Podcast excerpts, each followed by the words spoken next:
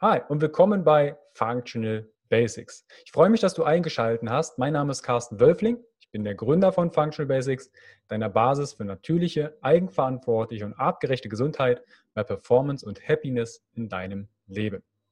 Heute dreht es sich um deine Atmung. Wie du mit deiner Atmung Ängste bewältigen und auflösen kannst. Dazu spreche ich mit dem Experten Timo Niesner. Timo ist Sportökonom, er ist Experte im Apnoe-Tauchen und Business Coach. Und seine Mission ist es, motivierte Menschen zu unterstützen, mentale Grenzen zu meistern, ihre Potenziale zu entfalten und neue Wege zu gehen. Wir sprechen über deine Atmung, über Art der Angst und Atemtechniken. Und du bekommst sogar in dem Interview Möglichkeiten, praktische Übungen direkt anzuwenden. Du findest alle Informationen und Mehr noch über Atmung und Timo in den Show Notes und in der Videobox, aber auch unter www.functional-basics.de slash Timo-Niesner. Wenn du dich mehr für Gesundheit, Mindset, Performance und die essentiellen Basics für mehr Happiness und Persönlichkeitsentwicklung interessierst, dann schau gern weiter in die Show Notes oder auf meiner Homepage www.function-basics.de. Da habe ich entsprechend optimal auf dich abgestimmte Online-Programme oder auch Live-Webinare mit mir, wo wir ursächlich entsprechend individuell auf dich themenspezifisch eingehen können. Ich freue mich, dass du dich für das Thema Atmung interessierst. Ich wünsche viel Spaß bei diesem Interview. Bis gleich, dein Carsten.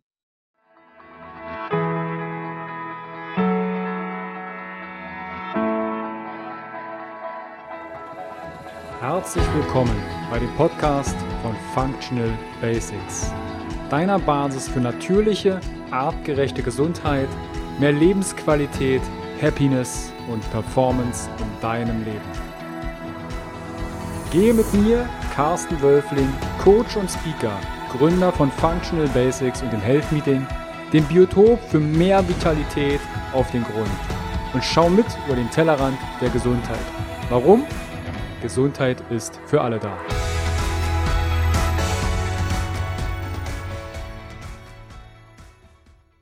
Herzlich willkommen wieder beim Podcast von Functional Basics. Ich freue mich, dass du eingeschaltet hast. Heute dreht es sich um Atmung. Atmung mit Atmung Ängste bewältigen und auflösen. Und dazu habe ich mir den Experten Timo Niesner eingeladen. Grüß dich, Timo. Hallo, Carsten.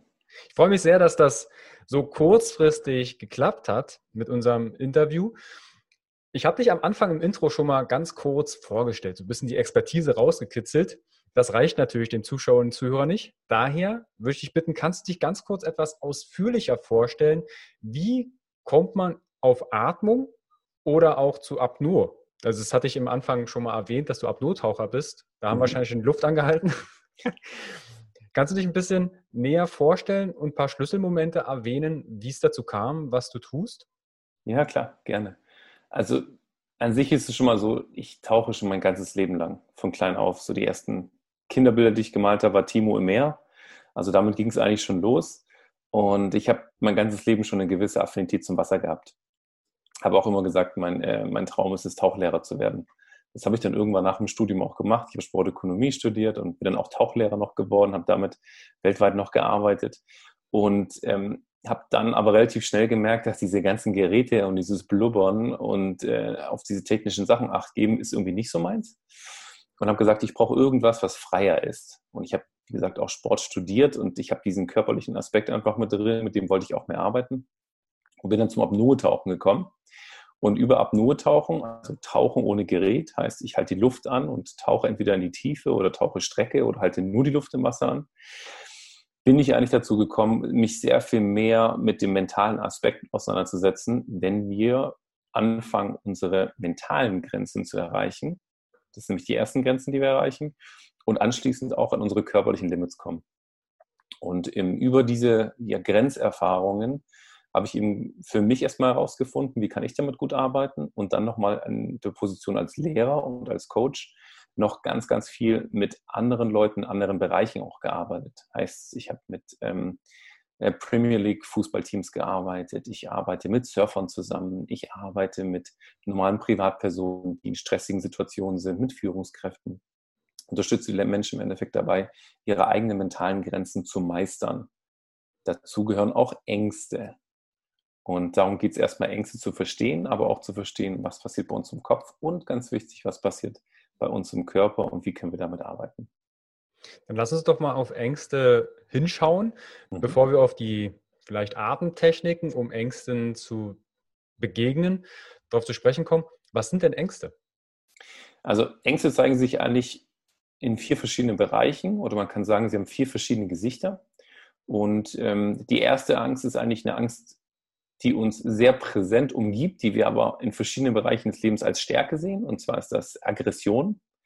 Das heißt, ähm, es gibt immer eigentlich mehr oder weniger in verschiedene Richtungen diese Aggression, nicht nur eine Aggression nach außen, sondern eine Aggression mir gegenüber oder eine Aggression, die ich gegen mich selbst setze. Das heißt, du hast eigentlich immer drei Sichtweisen auf die Art und Weise, wie sich diese Angst auch zeigen kann. Das heißt, der erste Punkt ist Aggression. Denn wenn jemand aggressiv ist, dann ist das, wie gesagt, schon mal ein Gesicht dieser Angst. Und allein der eigenen Kommunikation, wenn du mal länger die Luft anhältst, wirst du merken, ah, wie kommunizierst du mit dir selbst. Der zweite Punkt, und da können wir auch im Luftanhalten bleiben, ist Flucht. Und zwar ist es ähm, die Situation verlassen. Das kann im normalen Leben sein, eine Situation zu verlassen. Ich fühle mich unwohl, irgendwas stimmt nicht, ich muss raus. Beim Nottauchen ist es beispielsweise, ich muss an die Oberfläche, ich muss zurück. Oder ich muss wieder anfangen zu atmen, aber mein Körper könnte eigentlich deutlich länger. Mhm. Also die zweite Sache ist Flucht. Der dritte Punkt ist Hemmung, wenn es um die Ängste geht. Eine Hemmung bedeutet, ich, ähm, wenn ich jetzt beispielsweise vor ja, 150 Leuten spreche und auf der Bühne stehe und ich krieg's Wort nicht raus, so da geht mhm. gerade nichts, dann bin ich mehr oder weniger gehemmt, um für mich voranzukommen. Und die Situation gibt es öfters auch mal, dass man nicht weiß, was man sagen soll oder dass man in Situationen zum Beispiel auch nicht flüchten kann ja, nicht, nicht rauskommt aus der Situation, ist auch ein Gesicht der Angst. Und die vierte, die finde ich halt sehr, sehr viel im Business-Bereich und auch in meinem, sage ich mal, in meiner, in meiner äh, Business-Vergangenheit ist ähm, Machtergreifung. So, das ist dieses vierte Gesicht der Angst. Und das heißt, ich möchte kontrollieren, ich möchte beherrschen. Ähm, und das sehen wir natürlich in uns. Entweder möchte ich meinen Körper kontrollieren, kennst du vom Sport ja auch sehr, sehr extrem ich möchte andere Menschen kontrollieren oder ich merke auch, andere Menschen möchten mich kontrollieren. Denn wenn es nicht so läuft, wie ich das möchte, ja, dann ist mir das nicht recht. Dann habe ich mehr oder weniger, kann man sagen, Angst von dem, was eben sonst herauskommt. Ich lasse mich nicht darauf ein. Mhm. Das sind so vier Gesichter, wenn man die schon mal kennt und lernt, sie wahrzunehmen und sich selbst wahrzunehmen, dann kann man damit schon sehr, sehr viel arbeiten. Also gerade den ersten Punkt, den du nanntest, die Aggression. Das sehe ich zumindest recht häufig, auch wenn es vielleicht nonverbal ist. Also ich sage mal bezüglich Gestik oder Mimik und dann zu schauen, wovor hat die Person tatsächlich Angst. Da sich dem, dem zu stellen. Was ist das? Ja, ja, also. Bin doch da. Ja, ähm, also wieso und warum frage ich eigentlich nicht, weil es nicht relevant ist, um diese Ängste aufzulösen, sondern das ist oftmals ein Punkt, dass die Leute noch tiefer einsteigen. Oder manche Leute können damit äh, gar nicht haushalten, weil sie gar nicht wissen, woher das kommt. Denn eine Angst ist eigentlich primär etwas Körperliches als etwas Mentales. Und mhm. das, bei einer Angst kommt erst eine körperliche Reaktion und nach dieser körperlichen Reaktion, es gibt einen Bruchteil von einer Sekunde, fangen wir an zu reagieren. Und vielleicht kennst du das selber auch, dann bist du in einem Moment und machst irgendwas und nachdem du dich beruhigt hast, merkst du auf einmal, uh, ja, das war irgendwie, das war nicht so der coolste Move gerade. Ja? Und dann musst du anfangen aufzuräumen. Ja, da kannst du die Scherben aufwischen und, und die Wunden lecken danach. Und es geht eher darum, sich körperlich so wahrzunehmen, dass man merkt, was passiert bei mir tatsächlich körperlich in so einer Angst oder bevor so eine Angst eigentlich aufkommt und welche Möglichkeiten habe ich, um mit diesen Situationen umzugehen, dass ich im Endeffekt, dass es nicht eskaliert, dass ich nicht in eine extreme Emotion reinkomme, sondern dass ich davor schon anfange damit zu arbeiten und lerne langfristig gesehen so damit zu arbeiten, dass ich sie auflöse, diese Ängste. Und das ist auch möglich. Wenn wir auf Wahrnehmung schauen, Wahrnehmung von Ängsten, da darf ich ja schon recht reflektiert sein. Da solltest du schon relativ reflektiert sein. Ja. Das ist ja quasi der erste Punkt, überhaupt die Ängste wahrnehmen, bevor ich sie auflösen oder beseitigen kann. Wie kann ich denn das Wahrnehmen trainieren? Du hast erstmal von Reflexion gesprochen. Also das mhm. ist schon mal der wichtigste Punkt. Ich reflektiere. Aber reflektieren geht auch wieder in zwei verschiedene Richtungen. Also ich reflektiere mich, aber manchmal kennst du es selbst, wenn du in deiner eigenen Suppe sitzt, dann äh, weißt du im Endeffekt einfach auch nicht mehr, wo links und rechts ist und siehst die ganze Welt eigentlich nicht mehr. Das heißt, was auch super hilfreich ist, ist andere Menschen zu haben, die einen reflektieren. Also meine Partnerin beispielsweise, die macht das großartig. Ja, practice what you preach und dann äh, klatscht sie mir an die Stirn und sagt, so, Digga, jetzt mach du mal. Ja, kannst mir viel erzählen, aber was ist denn bei dir? Kehr mal vor der eigenen Haustür. Also einmal eine Reflexion von außen zu haben, ist natürlich großartig. Und die habe ich auch und dafür bin ich sehr, sehr dankbar. Gleichzeitig geht es aber auch darum, sich selbst zu reflektieren. Und das Schöne ist bei dieser Reflexion ist, und das ist auch die Arbeit, die, denke ich, du auch machst, wo es gerade darum geht, auch, ähm, auch im hohen Alter und langfristig gesund zu sein, geht es ganz viel darum, den eigenen Körper lesen zu lernen. Und wenn ich dich jetzt frage, in welcher Angst warst du als letztes, dann könntest du es mir vielleicht versuchen zu erklären, aber es ist trotzdem schwer zu greifen. Wenn ich dich aber frage, was hast du denn empfunden in genau diesem Moment? Dann kannst du auf körperlicher Ebene ähm, diesen Moment nachvollziehen, nachempfinden und wirst mir relativ schnell sagen können, was bei dir körperlich passiert. Ja, ich gebe dir mal ein Beispiel. Ich stehe vor den Leuten auf der Bühne und auf einmal habe ich hier richtige Pfützen unter den Achseln. Ja, richtig schön nass und denke mir, wow, jetzt, äh, jetzt wird es brenzlig. Okay? Also körperliche Reaktion, sei es das oder vielleicht auch rote Bäckchen oder ein, ein Zittern in den Händen oder die Beine werden schwach. Also es gibt da so viele, viele körperliche Signale, die, unsere, die unser Körper uns in Anführungszeichen sendet. Ja, das ist eigentlich eine Manifestation der Angst in unserem Körper. Und wenn wir diese Empfindungen wahrnehmen, können wir schon super gut damit arbeiten. Mhm. Also einmal die, die Warnung. Hast du da eventuell einen ich sag mal, einen Tipp, um das zu erkennen? Weil ich kenne auch einige, die stehen dann auf der Bühne und sind klitschnass geschwitzt, kriegen es aber gar nicht mit. Mhm. Hm, meistens geht es davor schon los. Mhm. Also sag ich mal, wenn ich in dieser Situation bin, in dieser extremen Situation, dann bin ich ja schon voll drin.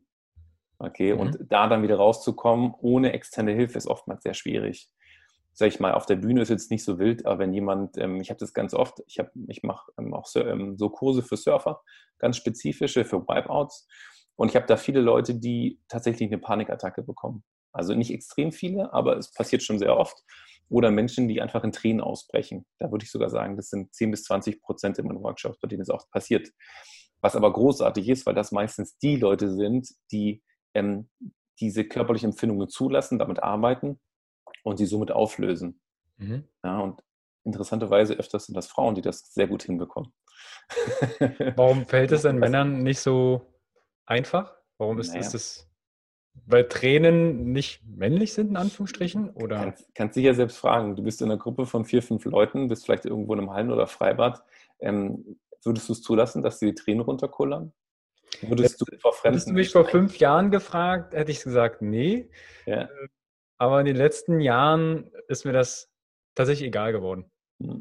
Emotionen zuzulassen und das, weil oftmals ist ja das, was wir denken, was die anderen denken könnten. Jetzt könnte ich weinen, jetzt lasse ich vielleicht meine Trauer oder andere Emotionen freien Lauf und ich denke, was könnten die anderen von mir denken? Aber meine Erfahrung ist inzwischen, du wirst mit so viel Liebe, ich will sagen überschüttet, aber mit Liebe aufgenommen, wenn du dein wahres, deine Maske ablegst, wenn du deine Emotionen auch mal zeigst, weil das ist menschlich. So sehe ich es inzwischen. Ja, bin ich, ich, auch, bin, dir, bin ich auch komplett bei dir. Aber äh, es ist trotzdem nicht so einfach, sage ich mal. Also wenn ich mit, mit eher mit, sag ich mal, mit, es gibt auch Leute, die können sich da super gut öffnen oder jeder verarbeitet es auch wieder anders für sich. Aber ich mache auch ganz, ganz viele Sachen einfach eins zu eins. Also klar, ich meine, das ist halt super intensiv und was ich da mit den Leuten halt von einem Tag mache, ähm, das ist äh, auf einer, anderen, auf einer ganz anderen Ebene. Mhm. Ähm, aber ja, das sind die Punkte, die oftmals mal ein bisschen schwieriger sind. Packe ich mich aber auch an der eigene Nase. Ähm, für mich ist es genauso. Und das, was du auch gerade gesagt hast, ich denke, dass eine andere Person, also das ganz, ganz viel im Kopf. Ich glaube, der wichtigste Punkt dabei ist, sich damit auseinanderzusetzen, die eigene Komfortzone zu verlassen. Denn nur so lernen wir. Ja, viele Leute lernen, sagen, boah, das ist voll schwer und so. Ja, das ist Lernen. So hast du angefangen zu laufen, auch in kleinen Schritten und dich jetzt ein paar Mal hingehauen. Ja, nur weil du es heute kannst, heißt es nicht, dass wenn du weitere Sachen lernst, dass diese nicht auch einfach schwierig sind. Aber ich glaube, das ist auch so, ein, so eine Perspektivenwechsel zu sein. Boah, ist das anstrengend? Ja, ja, das ist Lernen. Ah, cool, super. Wenn wir jetzt die Ängste wahrgenommen haben, man hat sie uns zugespielt, man hat sie uns aufmerksam drauf gemacht oder wir haben es reflektiert. Jetzt geht es ja ums Auflösen und eventuell dem Beseitigen von den Ängsten. Und da hast du von Grenzerfahrungen, mentale Grenzerfahrungen, körperliche Grenzerfahrungen erwähnt. Was sind denn Grenzerfahrungen? Grenzerfahrung heißt allein schon, deine, deine Komfortzone zu verlassen. Mhm. Das reicht schon völlig aus. Also ich gebe dir mal ein Beispiel. Ich mache immer so Selbstexperimente. Und äh, ich, wenn ich auch reisen gehe, die ich auch für mich mache, theoretisch wäre ich jetzt für fast sechs Wochen in Ägypten, nehme ich mir immer so eine extra, also so, so ein Ziel. Natürlich, ich will tauchen, ich will lernen und sowas. Das mache ich ja sowieso. Und ähm, letztes Jahr habe ich mir das Ziel genommen, für sechs Wochen all die Dinge zu machen, die außerhalb meiner Komfortzone liegen. ich muss selbst drüber lachen, weil ich habe abgefahrene Sachen gemacht, die würde ich niemals tun. Mhm. Aber genau das, ähm, ich, das sind auch Sachen gewesen. Also ich bin kein Tänzer und Salsa tanzen ist jetzt auch nicht meine Stärke, aber ich habe gelernt, einfach über mich selbst zu lachen, wenn ich in so einen Spiegel schaue. Das ist völlig okay, also auch ein tolles Learning. Und ich habe auch andere Dinge gemacht, die mich persönlich sehr viel weitergebracht haben, weil ich eben genau das gemacht habe. Ähm, ich bin eben von, ja, von, von Pfaden abgekommen, die ich so schon kenne, von diesen Wegen und bin neue Wege gegangen, die vielleicht ein bisschen ruckelig waren, die ein bisschen schwieriger waren, aber wo ich Dinge entdeckt habe, die mich auch meinem normalen Leben sehr viel weiterbringen. Was waren so deine drei Grenzerfahrungen in dieser Zeit? Salsa hast du das schon erzählt? Ja, also, also ich komme immer wieder an meine mentale Grenze logischerweise und auch meine körperliche, wenn ich Apnoe tauche. Das ist dieses Spiel für mich, worum es auch bei mir geht. Ähm, auch, auch gestern hatte ich auch eine Grenze, mit der ich schon gearbeitet habe. Ähm, ich mache so verschiedene Apnoe-Tabellen trocknen.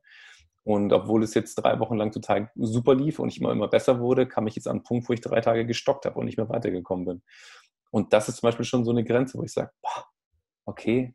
Und dann, wie fange ich an, damit zu kommunizieren? Wie kann ich anfangen, damit zu arbeiten? Das sind solche Sachen. Ähm, es gibt ganz, ganz, ganz viele Grenzen, an die ich komme und wo ich oft mal auch erstmal einen Schritt zurückgehen muss. Mhm. Ja, und sagen muss, okay, jetzt muss ich mich mal zurücknehmen, jetzt schaue ich mir nochmal an, was ist da los, wie kann ich damit umgehen und dann gehe ich erst wieder in die Situation mit hinein. Das ist auch okay.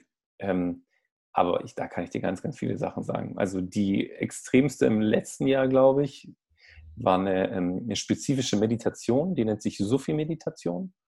Da war ich auch in Ägypten und ähm, die hat mich komplett weggeblasen. Also ich habe während dieser Meditation zwischenzeitlich gedacht, also die ging irgendwie eine halbe Stunde mit, das nennt sich Welling, mit so Drehungen und sowas, wo ich auch gedacht habe, warum mache ich sowas? Ja? Und ich habe einfach eine halbe Stunde gedacht, ich muss mich jetzt jeden Moment übergeben. Also es war echt extrem. Aber da hat irgendwas in mir getriggert. Danach war noch so eine, ähm, ging die Session noch weiter, das ging über eine Stunde. Und ich habe mich komplett darauf eingelassen. Und es war auch dieses, dieses ähm, sich darauf einlassen, auch auf seine eigenen Emotionen. Und da hat sich ganz, ganz viel gelöst. Und es war echt großartig. Mhm. Nicht für die ersten 48 Stunden danach, aber ab Tag drei war es echt super. Ist, ich glaube, manche kennen das vielleicht auf der körperlichen Ebene. Ne, ich gehe jetzt ins, ins Training und gebe meinem Muskel so einen harten Reiz, dass ich eine gewisse Grenze willentlich überschreite. Klar, ich kann die Grenze noch weiter überfahren, dann reißt mir vielleicht irgendein Bizeps ab oder ähnliches.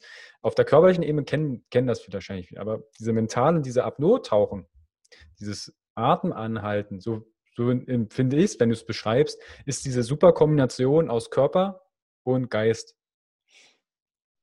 Erstmal nur, erstmal nur Geist. Mhm das ist das, was die Leute eben nicht verstehen. Die sagen, ja, auch Social Media und so, ich kriege da ganz viel Feedback, ja, aber kann, du kannst doch so lange nicht die Luft anhalten. Rein physiologisch gesehen, mit minimalem Training schaffst du drei bis vier Minuten die Luft anzuhalten. Mhm. Ich habe Leute, die machen im ersten Versuch vier Minuten plus. Ja, habe ich nie geschafft auf Anhieb, okay. Aber es ist mental möglich, aus dem Körper unglaublich viel rauszuholen. Alles, was davor liegt, also sage ich mal zwischen 0 bis, äh, sage ich mal, drei Minuten, das ist nur dein Kopf, das ist nicht dein Körper. Für deinen Körper ist das gar kein Thema. Mhm. Ja, die Sauerstoffsättigung im Körper ist extrem hoch, noch, sogar noch nach dieser Zeit. Das ist also gar kein Thema. Das heißt, das allererste ist und das Wichtigste ist, den Kopf zu beschäftigen und vor allem in einem ja, Art äh, positiven Mindset zu sein, dass man eben da gut durchgehen kann. Und erst dann kommen wir an den Körper. Und dann sendet der Körper gewisse Signale, die wir deuten lernen müssen. Ja, am besten ist es, wenn die Leute gar nicht wissen, was für körperliche Reaktionen auftreten, wenn man die Luft anhält, weil dann schauen sie sich nämlich ihren Körper wirklich an und suchen kein Hintertürchen als Alibi, um nachher zu sagen, ja, ich musste aufhören, weil das sind ja die körperlichen Reaktionen. Und so mache ich es auch in meinen Workshops. Die Leute haben keine Ahnung, was eigentlich passiert und dann ähm, gucken wir mal, was da gerade so wirklich passiert körperlich und dann äh, nehmen sie ihren Körper ganz anders wahr und merken auf einmal, dass da noch einiges an Luft drin ist. Also da geht noch einiges. Was sind denn die mentalen Anzeichen, dass ich, angenommen, ich halte jetzt die Luft an, mhm. kann ja vielleicht auch der Zuschauer direkt mal machen. Und was sind die ersten mentalen Stops, dass ich wieder atme? Ähm, also Luft anhalten ist das ein, du kannst dich mal selber fragen, wenn du irgendwie am Skier bist oder am Rudern bist, was sind denn die mentalen Zeichen, die du bekommst, dass du aufhörst? wenn du dich auspowern möchtest. Weil du kommst irgendwann an den Punkt, wo du dann sagst, boah, jetzt geht's nicht mehr. Und ich garantiere dir, dein Körper kann noch. Weil erst macht dein Kopf schlapp und dann dein Körper. Und das sind im Endeffekt die, genau die gleichen Sachen. Nur der Unterschied dabei ist, dass wenn du es im normalen Sport machst, dass halt dein Körper wehtut, dein Muskel brennt. Ja, du hast ganz andere Gefühle. Wenn du die Luft anhältst, hast du das nicht. Dann mhm. passieren andere Sachen in deinem Körper. Ja. Und diese sind ungewohnt. Und dann ist die Frage, wie du damit umgehst. Mhm. Ein Kumpel von mir sagt zum Beispiel immer, dann kommt ähm, gewisse Reaktionen in seinem Körper und er sagt dann, hey, cool, dass ihr da seid, herzlich willkommen. Na, macht euch gemütlich, alles gut, ich wusste eh, dass ihr kommt. So, und dann fangen diese körperlichen Reaktionen an, sich zu verändern. Und diese Veränderung ist im Endeffekt auch das, was wir bei den Ängsten haben, die Möglichkeit, diese Ängste auch aufzulösen. Das geht nämlich immer um Akzeptanz, also es sind zwei, das sind die, so die, die Kernthemen. Es geht um Akzeptanz und Loslassen. Wenn ich anfange, meine körperlichen Reaktionen zu akzeptieren, genauso auch was bei mir im Kopf passiert, zu akzeptieren. Und das ist das Wichtigste, erst akzeptieren und dann kann ich sie loslassen. Ja, mhm. das sind schon mal die ganz, ganz wichtigsten Sachen. Und dann gibt es ganz, ganz viele Sachen, Carsten. Im Kopf kann unglaublich viel abgehen. Ja? Der, sag ich mal, schwierigste Punkt ist eigentlich, was bei uns dann passiert, wenn wir sowas nicht gewohnt sind und unsere Grenzen gar nicht kennen, dass wir ähm, vom Kopf her uns irgendwann sagen, und es geht dann relativ schnell, hey, wenn du jetzt nicht anfängst wieder zu atmen, dann stirbst du. Auch wenn es nicht stimmt. Ja? Aber es ist ein Gefühl, das du im Körper hast, wo du sagst, boah, nee, uh -uh, oh, oh, aus, over. Ja, und dann fängst du wieder an zu atmen und denkst dir, naja gut, wäre doch noch was gegangen. Also so schlimm war es jetzt ja doch nicht. Weißt du, und das ist genau dieses Spiel, so ein bisschen das Spiel mit dem Feuer. Mhm. Und das, da kann man, innerhalb von kurzer Zeit kann man sich ja sehr gut steigern. Wenn wir auf mal jetzt bei dem Thema Atmung, worum es ja geht, ähm, bleiben, wie kann ich denn mit der Atmung Ängste bewältigen und auflösen? Weil es ist ja ein gewisses Tool, was du nutzt. Genau, das ist ein gewisses Tool. Also da kann man sich sogar noch eine andere Frage stellen, wie atmest du denn, wenn du in so eine Situation kommst? Mhm. Also das ist schon mal die Wahrnehmung, ist der wichtigste Punkt und auch das zu akzeptieren. Wenn du von einem Kollegen beispielsweise gesprochen hast, der vielleicht auf der Bühne steht und dann schon in diesem Extremmoment ist, ja, oder wenn du auch bei deinen Events so Leute hast, die dabei sind.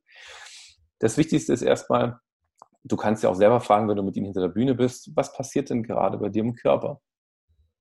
Und somit holst du die Wahrnehmung auf den Körper und nicht auf den Kopf mit, oh, wenn die Leute mir Fragen stellen und dann bin ich da oben und dann gucken tausend Augenpaare auf mich und und und. Ja, dieser Affe im Kopf, sondern geh immer auf den Körper zurück und frag dich, was passiert denn gerade mit mir im Körper? Und wenn du dir dann anschaust, was mit dem Körper passiert, ist es sehr oft so, dass du merkst, dass du eine, eine Brustatmung hast, also eine unglaublich flache Atmung. Ja, kurz, ganz kurz zur Erklärung. Wenn deine Hände mit den äh, Fingern nach oben die auf die Brust legst, okay? Ungefähr so sind unsere, so sind unsere, ähm, unsere Lungen. Und zwar, die, unsere Hand nach oben wird immer schmaler und nach unten ist sie so richtig dick und bauchig. Und so sind unsere Lungen auch aufgebaut.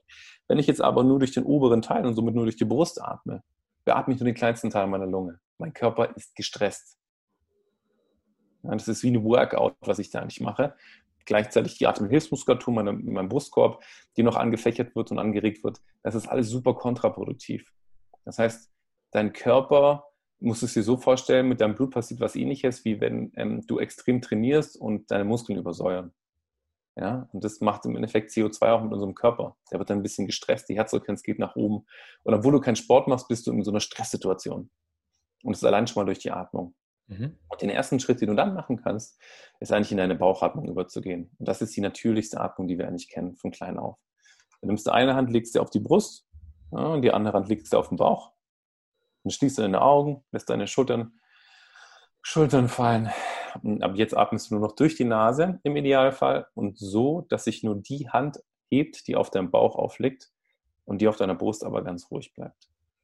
Das heißt, das können jetzt alle Zuschauer oder Zuhörer gleich mal machen. Also eine Hand auf die Brust, eine Hand auf den Bauch. Ja, und während ihr uns zuschaut oder zuhört, versucht mal nur so zu atmen, dass sich nur eure, die Hand auf eurem Bauch hebt und senkt und die andere Hand ganz ruhig bleibt.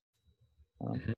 Und wenn du das machst, das reichen ein, zwei, drei Minuten, merkst du sofort, dein ganzes System fährt runter.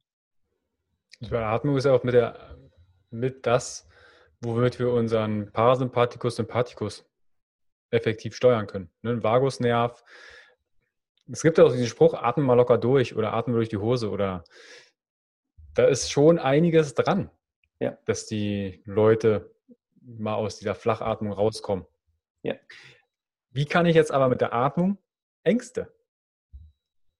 Also nur mit Bauchatmung ist ja die Angst nicht gleich weg. Genau, also Angst ist im Endeffekt etwas, was kombiniert ist zwischen Kopf und Körper aber an sich lösen wir unsere Ängste über unseren Körper auf. Was mhm. bei der Atmung super gut ist, es ist ein Tool, mit dem ich arbeiten kann, dass ich nicht von einer anfänglichen ähm, körperlichen Reaktion, die, die wir ganz schnell anfangen zu bewerten, auch durch eine Routine und durch unseren Kopf, dass wir dann in eine extreme Emotion kommen. Ja, also wie eine Panik beispielsweise oder eine Situation, in der wir einfach ungehalten sind, kann man vielleicht auch sagen. Ja, wo wir vielleicht mal, bam, wir ticken gerade aus, so eine Situation haben. Und sobald ich merke, irgendwas, irgendwas stimmt nicht, ich fühle mich komisch oder unwohl, sofort auf die Atmung achten und in die Bauchatmung gehen. Mhm. Ja, in die Bauchatmung gehen und dann zwischendurch auch nochmal tiefe Atemzüge nehmen. Tiefe Atemzüge, das ist auch ganz wichtig, starten immer im Bauch, aber nicht in der Brust. Die meisten Leute, wenn sie tief einatmen, dann sieht es so aus. Der Brustkorb hebt sich, ja, aber wenn ich durch die Brust einatme, kann ich meinen Bauch nicht mehr füllen. Und das ist, wenn du an die Hand denkst, der größte Teil meiner Lunge. Das heißt, immer erst durch den Bauch einatmen und dann durch die Brust nach oben einatmen. Mhm. Und durch die Bauchatmung und vielleicht nochmal ein, zwei tiefe Atemzüge, aber auch nicht zu viele tiefe Atemzüge, fährt unser System runter, unser Körper runter. Ähm, das ist einmal auf der körperlichen Ebene. Und der andere Bereich, auch auf der, auf der ja, mentalen Ebene, ist der, dass wir anfangen, unseren Fokus zu verändern. Das heißt, es gibt einen Perspektivwechsel von, ich sehe nur noch rot vor mir, okay, die andere Person ähm, ärgert mich oder nervt mich oder die Situation stresst mich und mein Chef oder ja, was, was auch immer für eine Situation. Und in dem Moment ändere ich den Fokus und fokussiere mich auf meine Atmung. Mhm. Und dann ist es wie so eine, ähm, ja, wie so eine, ein mentaler Kurzurlaub, den du dir selber gibst, um dann wieder zurückzukommen und zu sagen, so, was ist denn hier gerade Phase? Alles klar, okay. Und das ist mich das Schöne bei dieser Atmung mit dieser Atmung fahren wir nicht nur runter, ändern unseren Fokus, sondern wir schaffen auch die Möglichkeit, ähm, unser peripheres Sehen wieder aufzumachen. Das heißt, wenn wir in eine Extremsituation kommen, kommen wir in so einen Tunnelblick. Das ist wie so, so wie, ähm, wie so, wie heißt es bei Pferden? Pferde? Wie sind äh, Scheuklappen. Scheuklappen, danke. wie diese Scheuklappen. Und die gehen dann mehr oder weniger nach der Atmung, musst du es dir vorstellen, runter und du siehst auch wieder was. Das heißt, es ist für den sportlichen Bereich super, super wichtig um da auch ähm, gerade im Mannschaftssport Dinge zu sehen, die du vielleicht vorher nicht mehr gesehen hast, weil du einfach in so einem Tunnelblick nur in der Pflicht drin bist. Was anderes als Flow, sage ich jetzt mal. Tunnelblick mhm. ist vielleicht in dem Moment sich eher als was Negatives, ist nicht zu vergleichen mit einem Flow-Moment. Und ja, so kannst du den Körper schon ganz gut runterfahren, regulieren. Das Auflösen an sich läuft auf der einen Seite erstmal über diese körperliche Wahrnehmung. Denn wenn du lernst, deinen Körper wahrzunehmen, kannst du auch mit diesen körperlichen Reaktionen anfangen zu arbeiten. Mhm. Und das läuft wieder über Akzeptanz und Loslassen. Das heißt, du kannst auch anfangen, diese körperlichen Empfindungen, wie mein Kollege immer gerne sagt, ähm, herzlich willkommen zu heißen. Ja?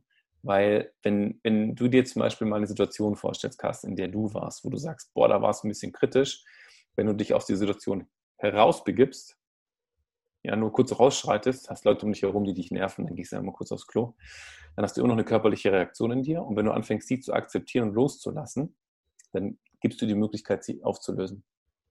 Mhm. Und darum geht es primär, weil wir gelernt haben, eigentlich immer gegen die Sachen anzuarbeiten. what you resist persists. Es wird alles stärker und größer und explodiert irgendwann.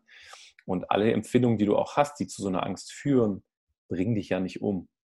Okay, also nur weil du jetzt vor ähm, deinem Chef stehst und der hat mal einen Austicker und du wirst selber sauer, ähm, wenn du dann dagegen arbeitest, dann macht die Sache nur noch schlimmer. Wenn du aber anfängst, sie zu akzeptieren und loszulassen, dann gibst du auch diesen Gefühlen in dir selbst die Möglichkeit, sich aufzulösen und wieder die Scheuklappen abzulegen.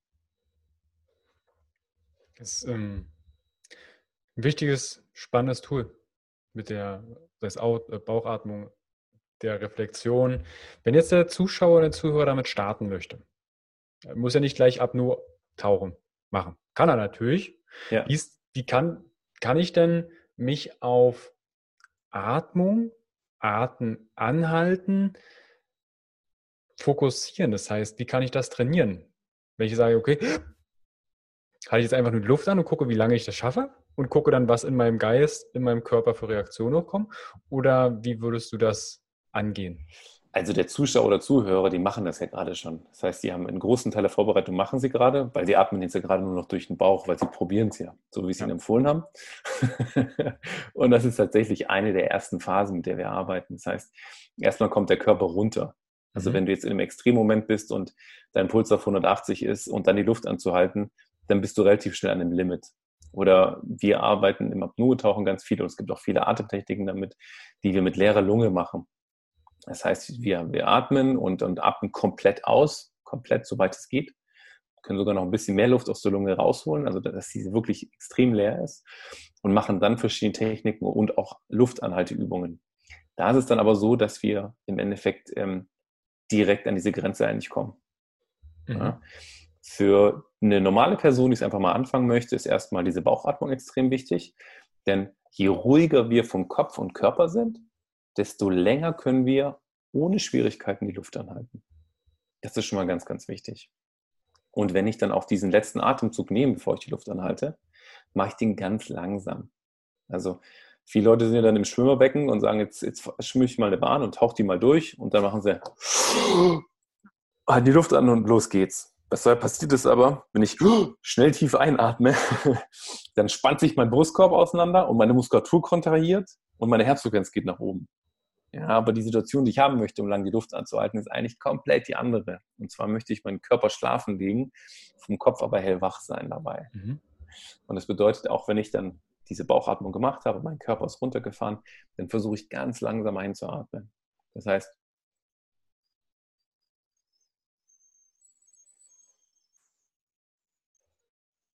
es kann dann auch mal fast eine Minute gehen, bis ich dann voll eingeatmet habe.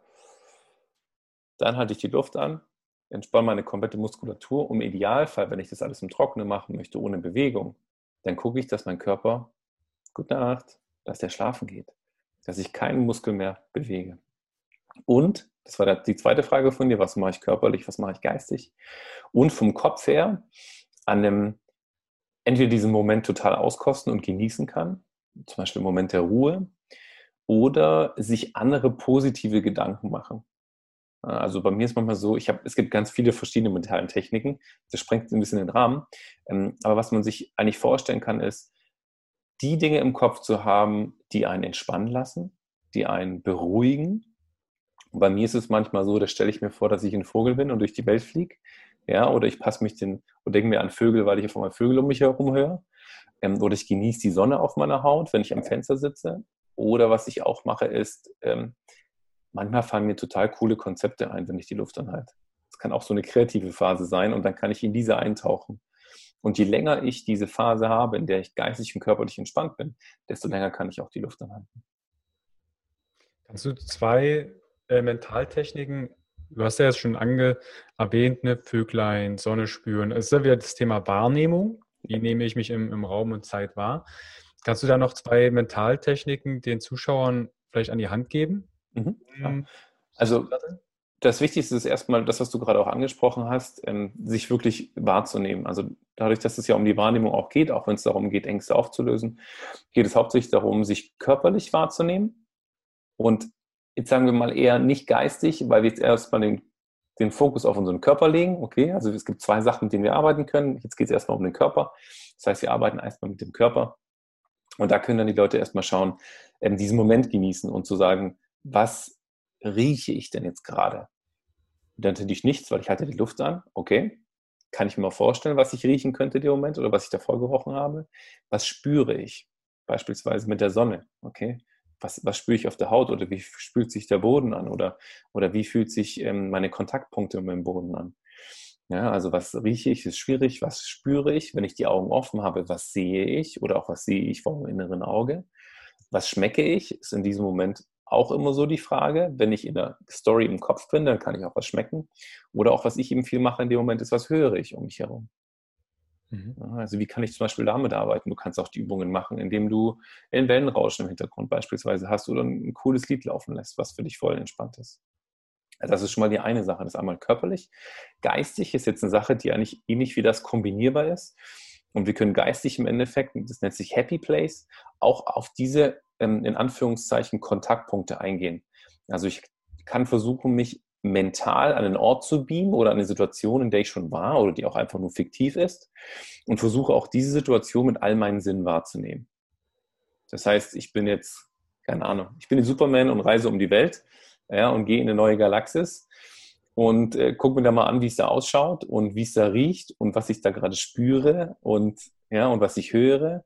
Das heißt, du kannst wirklich auch schauen, wie du in so einem ja, abgefahrenen Moment diese Situation um dich herum wahrnimmst. Oder du reist in die Vergangenheit muss jetzt auch kein Superman sein, sondern vielleicht der Carsten mit, mit acht Jahren oder mit sieben und hat seine Schultüte in der Hand und es war sein glücklichster Tag als Kind und äh, holt sich da den Kinderriegel raus und, und äh, empfindet den nach. Also es ist im Endeffekt egal, was du machst. Du kannst dir versuchen, irgendeinen Ort oder eine Situation zu suchen, die dich und deinen Geist erfüllt auf eine positive Art und Weise. Mhm. Also es kann natürlich der Zuschauer und Zuhörer direkt testen Ne, gucken, wie verhält sich das mit meiner Atmung, wie verhält sich das mit meinem Puls, mit meinen Gedanken und, und, und. Also wenn du dann nochmal trackst nebenher und nochmal eine Uhr hast, zum Beispiel mit der Pulsmessung, das ist bei mir mal äh, super interessant zu schauen, wenn ich beispielsweise ein Workout gemacht habe und danach in diese, in diese Phasen, also ah, Yoga nennt man das Shavasana zum Beispiel, mhm. übergeht, in so eine tiefen Entspannungsphase. Und selbst wenn ich dann die Luft anhalte, merke ich, dass einfach meine Herzfrequenz extrem droppt. Also selbst auch wenn ich im Normalmodus bin und vielleicht ein bisschen gelaufen bin und geredet habe, dann sinkt nachher meine Herzfrequenz unter 50 Schläge bis knapp über 40. Und das ist dann auch mal unter meiner Ruheherzfrequenz. Also. Das ist spannend, was der Körper dann doch alles doch noch kann. Genau, das ist die Kombination aus Kopf und Körper, also die richtige Atmung dazu und gleichzeitig das richtige Mindset. Wenn jetzt der Zuschauer und Zuhörer sagt, hey, ich möchte damit anfangen. Du hast vorhin auch ein paar Atemtechniken erwähnt. Gibt es da noch ein paar Techniken, die du uns an die Hand geben kannst, um ja, besser durchlüftet zu sein? Mhm. Also der wichtigste Punkt ist erstmal, dass wir tagtäglich in unserer Bauchatmung bleiben. Mhm. Und das immer wieder korrigieren. Das mache ich genauso. Obwohl ich es seit so vielen Jahren schon mache, merke ich immer, dass ich in Situationen komme, wo ich dann nicht in der Bauchatmung bin und mich dann wieder abhole. Also das ist wirklich der allerwichtigste Punkt. Immer gucken, wo ich das hier in meiner Bauchatmung bin. Denn nur wenn ich in meiner Bauchatmung bin, kann ich auch wirklich tief einatmen. Wenn ich mhm. tief einatme, kann ich meinem Körper auch den Sauerstoff geben, den er braucht. Und er kann den CO2 abtransportieren, den der Körper nicht braucht. Ja. Das ist schon mal ganz wichtig. Ähm, weitere Atemtechniken. Ähm, ja, es ist natürlich immer die Frage, zu welchem Zweck. Also wenn ich jetzt halt sage, ja, was gibt es denn noch für Atemtechniken? Also ich habe zum Beispiel auf meiner Homepage ganz, ganz viel abgedreht und einen extra Reiter gemacht, gerade jetzt bezüglich Corona, wo es darum geht, die Atemhilfsmuskulatur zum Beispiel zu stärken mhm. und zu schauen, wie kann ich denn beispielsweise auf mein komplettes Lungenvolumen zurückgreifen, das auch nochmal erweitern und wie kann ich damit arbeiten. Da gibt es auch viele Techniken. Ähm, wie gesagt, da geht es eher darum, was ist denn der wirkliche Fokus. Was ich jetzt zum Beispiel dir noch mit an die Hand geben kann oder den Zuhörern und Zuschauern ist, ähm, es gibt eine, eine, schöne Technik noch zur Beruhigung, die stelle ich auch bei, bei mir noch auf die Seite mit Video. Da geht es eigentlich darum, kann man sich eigentlich nur eine 4 merken. Eine 4. ja, und zwar sind das äh, vier Phasen und die dauern jeweils vier Sekunden. Das Box Breathing, oder? Das ist, das ist äh, vier Sekunden einhalten, aushalten? Genau, das kannst du zum Beispiel machen. Also das ist auch Pranayama. Das mhm. geht natürlich noch in eine extreme Richtung. Mit Pranayama gibt es verschiedene Sequenzen, wo du das nicht auf vier Sekunden machst, sondern auf 30 oder 45 Sekunden. Mhm. Das heißt 30 Sekunden einatmen, 30 Sekunden Luft anhalten, 30 Sekunden ausatmen, 30 Sekunden Luft anhalten. Ja, aber als, als Anfang ist es mit diesen vier Sekunden immer ganz gut, dass du genau das machst. Vier Sekunden einatmen, vier Sekunden Luft anhalten, vier Sekunden ausatmen, vier Sekunden Luft anhalten beispielsweise. Und das fängt schon mal an, den ganzen Körper zu beruhigen. Ja, mhm. Zur Erklärung, warum beruhigt das denn unseren Körper? Ähm, hat ganz viel damit zu tun, dass auf der einen Seite die Leute oftmals zu flach atmen und keine vier Sekunden einatmen. Das fährt unseren Körper schon mal runter. Und wenn sie ausatmen, dass sie auch nicht lange ausatmen. Unser Körper beruhigt sich nicht durch unsere Ein-, sondern durch unsere Ausatmung. Das heißt, wenn du jetzt eine Pulso beispielsweise hast und mal schaust, was passiert mit deiner Herzfrequenz, wenn du einatmest, wirst du immer sehen, dass sie nach oben geht. Und wenn du lange und ruhig ausatmest, dabei der ganze Körper entspannt ist, dann sinkt erst die Herzfrequenz ab. Ja, mhm. und dadurch, dass du das gerade beispielsweise diese Sequenz öfters machst, ist es eigentlich so, dass deine Herzfrequenz runtergeht, leicht hoch, wieder ein Stückchen weiter runter, leicht hoch, wieder weiter runter. Und so beruhigst du das ganze System nochmal und fährst runter. Diese Zwischenphase mit diesen vier Sekunden ähm, sind deshalb von Vorteil, weil du in diesen Phasen Ruhe hältst. Das heißt, auch in diesen Ruhephasen, die du auch die Luft anhältst, geht deine Herzfrequenz nämlich auch nach unten. Aber nur, wenn du deine Muskulatur entspannst. Und dadurch, dass du durch diese Ausatmung auch deinen Körper runterfährst, guck, kannst du auch immer gucken, lass die Schultern hängen, mach den Körper ganz locker und nicht, dass du anfängst einzuatmen und die Brust anzuspannen, die Schulter kommen nach oben, ja, vielleicht noch näher an die Ohren ran. Also immer da auch gucken, immer den Körper mit jeder Ausatmung vor allem immer noch ein Stückchen weiter zu entspannen. Mhm. Das können wir da nochmal mitnehmen. Ähm, ansonsten, in welchem Bereich, was hättest du denn noch gerne für eine Technik? Ja, zum Beispiel das Luft anhalten. ich habe das ähm, mhm. ähm, gemerkt, auch beim Boxbreathing. Ich habe dann über die vier Sekunden, acht Sekunden, zwölf Sekunden immer mal erhöht. Und ich hatte dann zum Beispiel beim Ausatmen, ich habe ausgeatmet und dann kam wie so ein Stocken und dann, dann kam nochmal so ein Rest ausatmen. Es war wie so ein, so ein innerer Schalter, wo ich dann sage, okay, ich darf nicht mehr ausatmen. Mhm. Also es gibt ja verschiedene äh, Volumina an deiner Lunge, die mhm. du auf eine gewisse Art und Weise anspielen kannst. Also wenn man das ganz verstehen möchte, kann man sich erstmal gucken, was ist meine vitale Kapazität? Ähm, was habe ich für so ein Residualvolumen? Was habe ich für eine, ähm, ein tidales Volumen? Was, was bewege ich im Endeffekt? Und dann kannst du schauen, wie du auch mit, damit arbeitest im Endeffekt für dich. Auf was du da schauen kannst, ist gerade auch mit dieser, mit dieser Ausatmung, dass es eine passive Ausatmung ist, die du mhm. machst. Das heißt, wenn ich jetzt einatme und ausatme und es nur passiv mache, dann jetzt habe ich passiv ausgeatmet. Mehr oder weniger, was dabei passiert ist, dass du deine Muskulatur einfach nur entspannen lässt. Mhm. Denn die Einatmung ist aktiv, das heißt, der Brustkorb dehnt sich nach außen durch deine Muskulatur ja, und schafft dementsprechend ein, ähm, ein Vakuum, ja, über das dann eigentlich im Endeffekt oder negativen Druck, durch das im Endeffekt die Luft dann reingezogen wird. Und wenn du alles locker lässt, dann fällst du zusammen und dann kommt die Luft im Endeffekt raus. Mhm.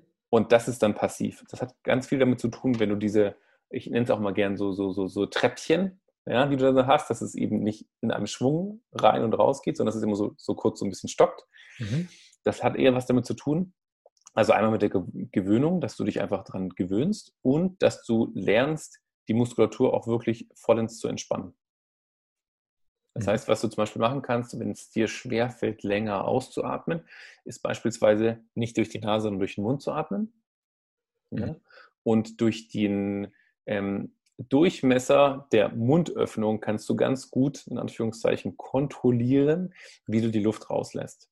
Mhm. Das kannst du auch noch machen, wenn du auch die Zunge nach vorne schiebst. Das heißt, wenn ich jetzt den Mund auf habe und ausatme, ist es natürlich schwierig. Wenn ich aber ein kleines O mache, mhm habe ich so einen gewissen Widerstand und kann dementsprechend langsamer ausatmen. Hm. Da, vielen Dank für den Tipp. Ja, auch fürs Einatmen ist eigentlich genau das Gleiche. Wenn du ganz langsam einatmen möchtest, dann kannst du auch schon, dass du es durch den Mund machst. Da kannst du viel besser damit arbeiten. Okay. Äh, was hältst du von äh, Nasenklappert? Also ist, kannst du Mund- und Nasenatmung noch differenzieren? Wo gibt es da eine Atmung, die in Anführungsstrichen besser ist für einen Menschen? Also grundsätzlich die Nase, dafür ist sie da zum Atmen. Unser Mund ist nicht zum Atmen da, mhm. sondern unsere Nase. Und unsere Nase ist im Endeffekt unsere Nasennebenhöhlen, deswegen haben wir die ja. Das ist ja eigentlich die Klimaanlage für unseren Körper. Das heißt, über die Einatmung wird, meine, wird die Luft auf Temperatur gebracht und entweder wird Wasser zugesetzt oder rausgenommen, dass es eigentlich perfekt ist für unsere Lunge, um den Sauerstoff aufzunehmen. Und auf dem Rausweg nimmst du dann auch wieder Flüssigkeit oder Feuchtigkeit mit. Als Brillenträger kennst du es, wenn du jetzt hier einen Mundschutz zum Beispiel anhast, dann fangen an, die, die Glieder zu beschlagen. Ich habe das immer, wenn ich mit dem Roller fahre. Ähm, und da merken die eben auch, wow, krass, warum beschlägt das jetzt auf einmal? Ja, weil die im Endeffekt auch Feuchtigkeit wieder mit rauslassen bei der Ausatmung. Die Nasenatmung ist die natürlichste Atmung. Ähm, viele Leute haben Schwierigkeiten mit der Nase zu atmen, weil sie sagen, sie kriegen nicht genug Luft.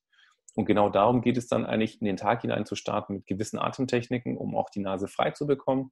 Man kann beispielsweise die Sachen durchspülen oder auch tatsächlich gewisse Atemtechniken, weil ich kenne es bei mir ist es nämlich auch ein bisschen schwieriger mit der Nasenatmung. Aber wenn ich da morgens meine, meine Übung mache, ist es für den ganzen Tag schon gar kein Thema mehr. Also ja. Nasenspülung äh, ist quasi eine, eine Nasendusche. Das genau. Auch. Ähm, kannst du eine Atemtechniken äh, empfehlen, die die Nase frei macht? Weil es gibt ja dann ne, von Polypen bis hin zu ne, schräge Nasenscheidenwand.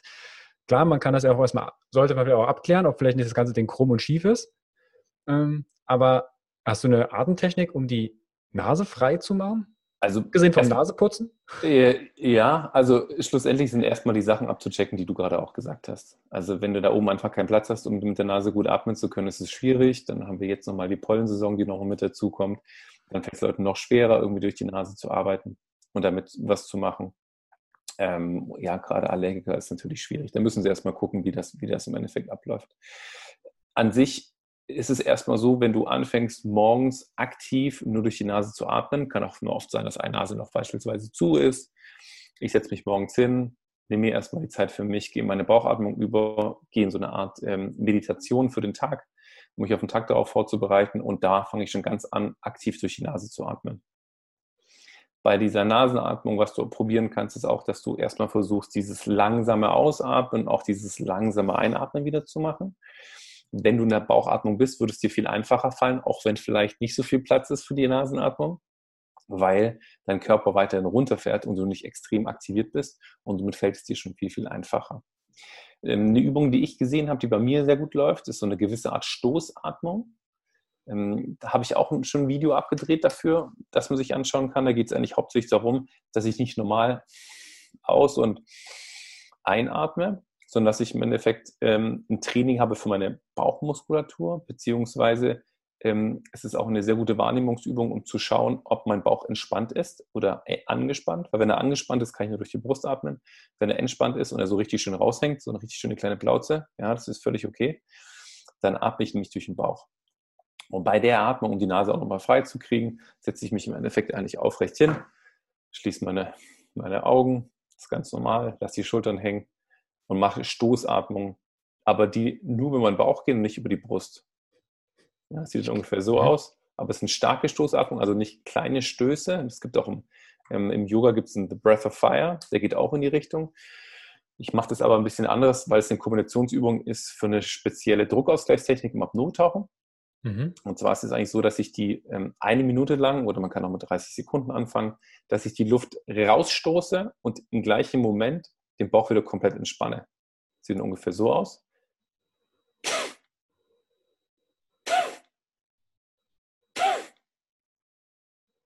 Ne?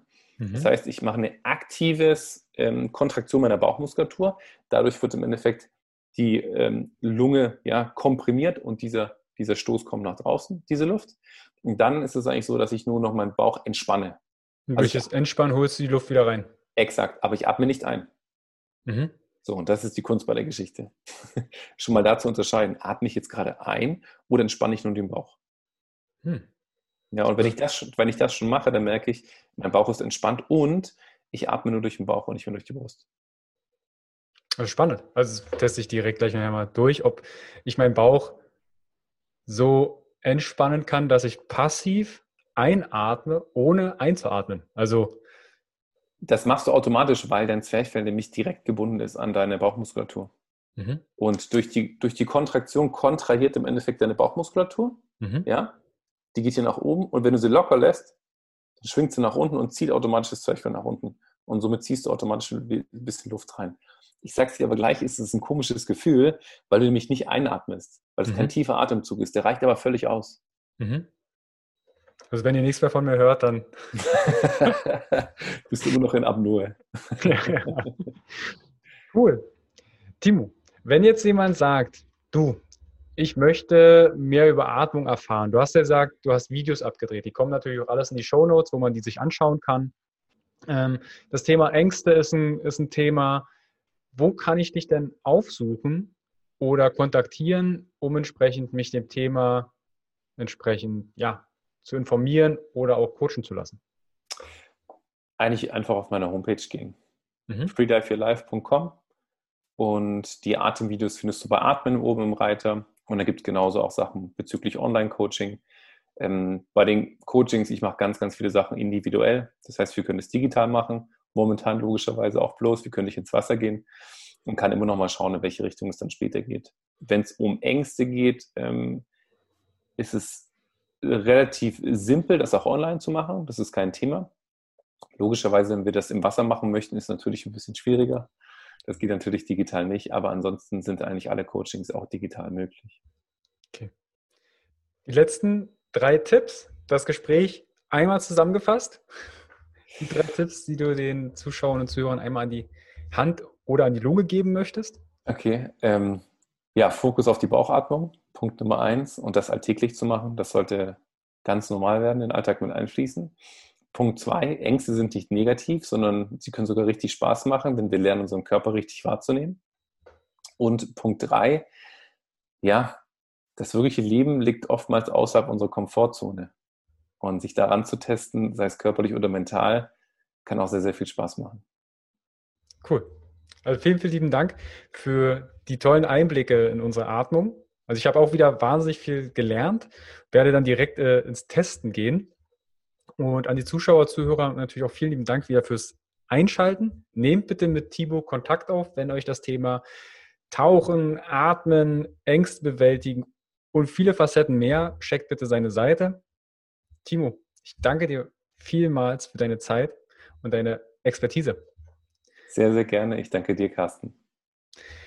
Wir sehen uns. Also wenn wir uns ähm, wieder rausbewegen können, dann werde ich definitiv auch Timo mal aufsuchen offline das Ganze und dann vielleicht die eine oder andere Session mal mit ihm zusammen machen. Sehr gerne. Bist du mir herzlich willkommen. In dem Sinne, teilt bitte den Podcast, wenn ihr anderen Leuten die Informationen an die Hand geben möchtet und dann ab in die Atmung, ab in die Bauchatmung. Bis bald, euer Carsten. Ciao. Hi und vielen lieben Dank für dein Vertrauen und deine kostbare Zeit. Mit dem Podcast von Functional Basics schiebe ich meine Gesundheitsrevolution Gesundheit ist für alle da weiter an.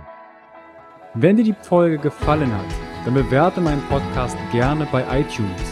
Du hast kein iTunes? Kein Problem. Mach einen Screenshot vom Podcast und teile diesen gern in Social Media, wie zum Beispiel Instagram und verlinke mich mit functional.basics und nutze den Hashtag Gesundheit ist für alle da Teile gerne den Podcast und Gesundheit mit deinen Freunden und Bekannten. Warum? Gesundheit ist für alle da. Du hast Anregungen für weitere Folgen oder Fragen? Dann schreibe gern an info at functional-basics.de mit dem Betreff Podcast und ich melde mich sehr gerne bei dir zurück. Du wünschst dir mehr Gesundheit, Lebensqualität und Performance im Beruf und Leben? Dann unterstütze ich dich als Coach sehr gerne. In den Show Notes findest du einen Link, wo du dein kostenfreies Beratungsgespräch mit mir vereinbaren kannst. Du bist Unternehmer, möchtest mehr über die Gesundheit und Performance für deine Mitarbeiter erfahren oder organisierst Events? Als Speaker und Trainer gestalte ich für dich interaktive und abwechslungsreiche Seminare, Workshops und Vorträge rund um artgerechte Gesundheit und Performance. Du möchtest von zu Hause mehr über deine Functional Basics erfahren? Dann melde dich für meinen kostenfreien Functional Basics Guide an und erhalte noch mehr Einblicke in die Welt natürlicher, artgerechter Gesundheit und Performance. Ich wünsche dir einen wundervollen Tag. Dein Carsten.